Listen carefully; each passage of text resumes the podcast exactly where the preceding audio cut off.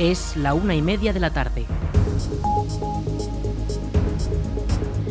Buenas tardes, lunes 23 de enero comenzamos el espacio para la información local en la Almunia Radio en el 107.4 de la FM. Les habla Rich Gómez. Arranca una nueva edición de la Almunia Noticias.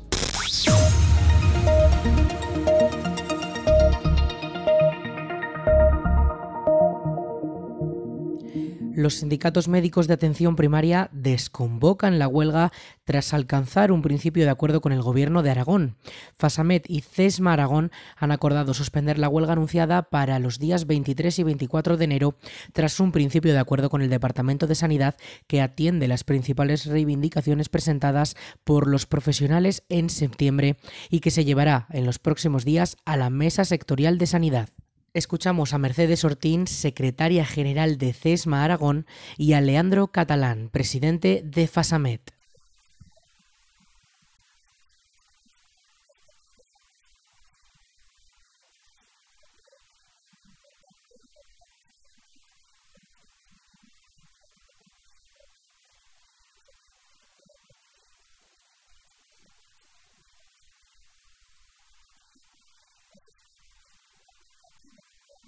あ。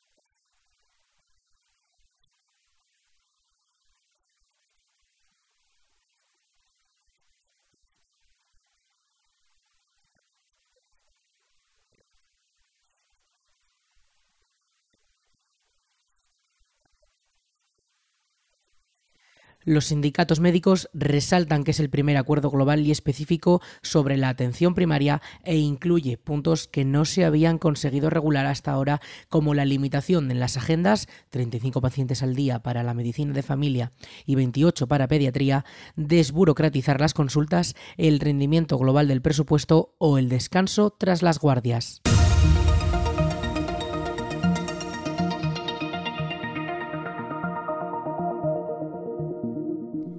El Centro de Gestión Ambiental, conocido también popularmente como el Punto Limpio, informa de que los pequeños agricultores de la Almunia podrán depositar allí sus gomas de riego para su posterior tratado y reciclado. Para poder gestionar eficazmente las descargas, la entidad ruega que se avise previamente mediante el número de teléfono 628 235 804. La campaña de recogida de estos materiales estará activa para todos los pequeños agricultores de la localidad hasta el 15 de marzo. Recordamos el teléfono 628 235 804. El Ayuntamiento de la Almunia ha informado de que la próxima renovación del Documento Nacional de Identidad se podrá realizar el próximo viernes 3 de febrero. Los interesados podrán hacerlo de 10 a 11 y media de la mañana en el Salón de Plenos del Ayuntamiento de la Almunia. Para poder renovar el DNI es necesario pedir cita previamente en las oficinas municipales o llamando por teléfono al 976 600 076. El horario de atención al público es de 10 de la mañana a 2 de la tarde. Repetimos el teléfono 976 600 076. La Biblioteca de la Almunia acogerá el último viernes de enero un nuevo encuentro con los autores. En esta ocasión, la escritora que visite la Almunia será Carmen Santos, autora de obras como La cara oculta de la luna o Un jardín entre viñedos, y que vendrá a hablar sobre su último trabajo, Flor de Arrabal, una obra sobre una mujer que supo luchar contra el destino para convertirse en una estrella del espectáculo a principios del siglo XX. Los asistentes que quieran participar junto a los miembros del Club de Lectura de la Almunia tendrán la oportunidad de conversar con ella sobre sobre sus obras. La cita será el viernes 27 a las 8 de la tarde en la Biblioteca de la Almunia. Fax ha informado de que el próximo lunes día 23 se va a producir un corte en el suministro de agua que afectará desde las 9 de la mañana a los vecinos de la calle Santa Pantaria. La misma empresa afirma que el suministro se restablecerá sin previo aviso y además de que disponen de un teléfono de atención al cliente. Este es el 976-600-322. 976-600-322. Estos cortes de agua se deben a las obras en la calle Santa Pantaria, la cual está siendo reformada para hacerla más transitable y sobre todo mejorar los sistemas de servicios como el agua potable o las vías de saneamiento, las cuales están deterioradas y cuentan con numerosos problemas que se han ido acumulando por la manera en la que se hizo dicha calle cuando se instalaron todos estos servicios. La obra comenzó el pasado 9 de enero y se hará por tramos para no afectar a todos los vecinos a la vez. La previsión es que finalice con una duración de entre 12 y 16 semanas.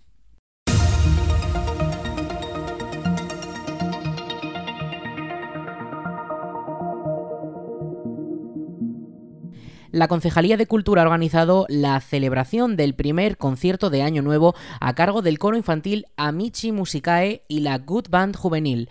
El evento será el próximo sábado 28 de enero a las 8 de la tarde en el Salón Blanco de la Almunia y consiste en un concierto de gran formato destinado a todos los públicos que quieran asistir. El precio de las entradas es de 3 euros y medio y ya pueden adquirirse de manera anticipada en aragontickets.com y una hora antes también en las taquillas del Salón Blanco de la Almunia. Recuerden, el sábado 28 a las 8 de la tarde, concierto del coro juvenil Amici Musicae y la Good Band juvenil en el Salón Blanco. Entradas ya a la venta. El servicio Cuarto Espacio de la Diputación de Zaragoza atendió el año pasado un total de 2.258 consultas de los ayuntamientos, lo que supone un incremento de un 17% con respecto a 2021. Los temas que generaron más dudas a este servicio de apoyo y asesoramiento integral fueron la aplicación de la ley que regula la estabilización del empleo temporal y la reforma laboral.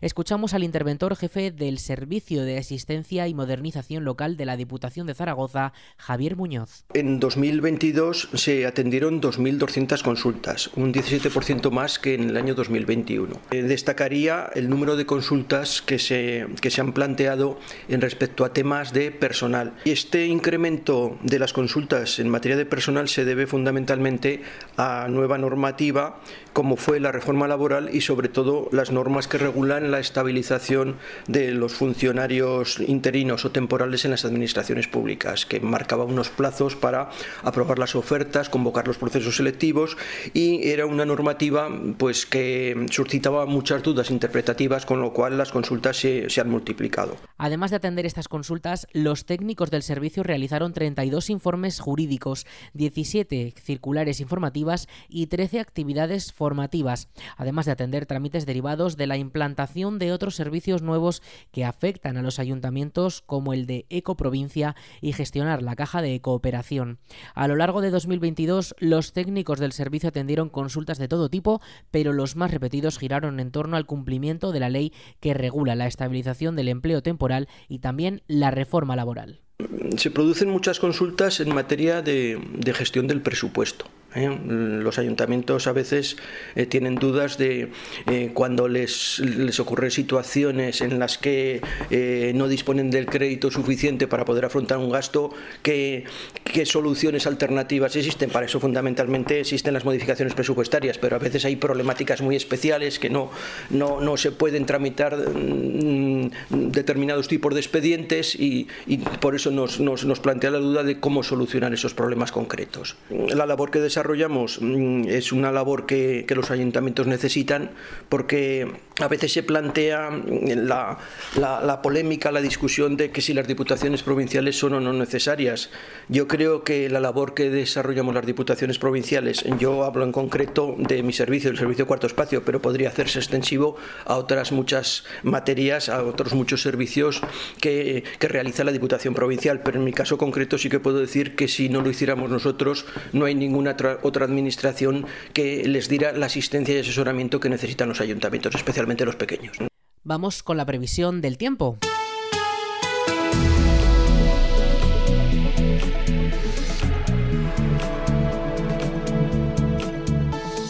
En cuanto al tiempo, este lunes 23 de enero tendremos una máxima de 6 grados y una mínima de 1 grado. Mantendremos cielos algo despejados y no existe la probabilidad de lluvia. Sí que tenemos activada alerta amarilla por fuertes vientos que podrían llegar hasta los 80 kilómetros por hora.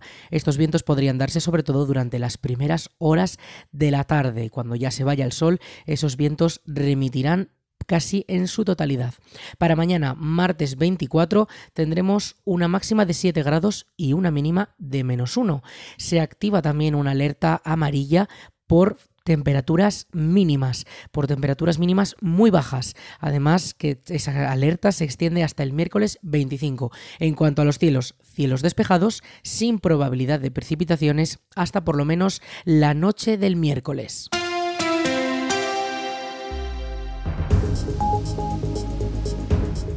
Hasta aquí la información local en la Almunia Radio. En unos minutos a las 2 toman el relevo nuestros compañeros de Aragón Radio Noticias. Más información en laalmuniaradio.es.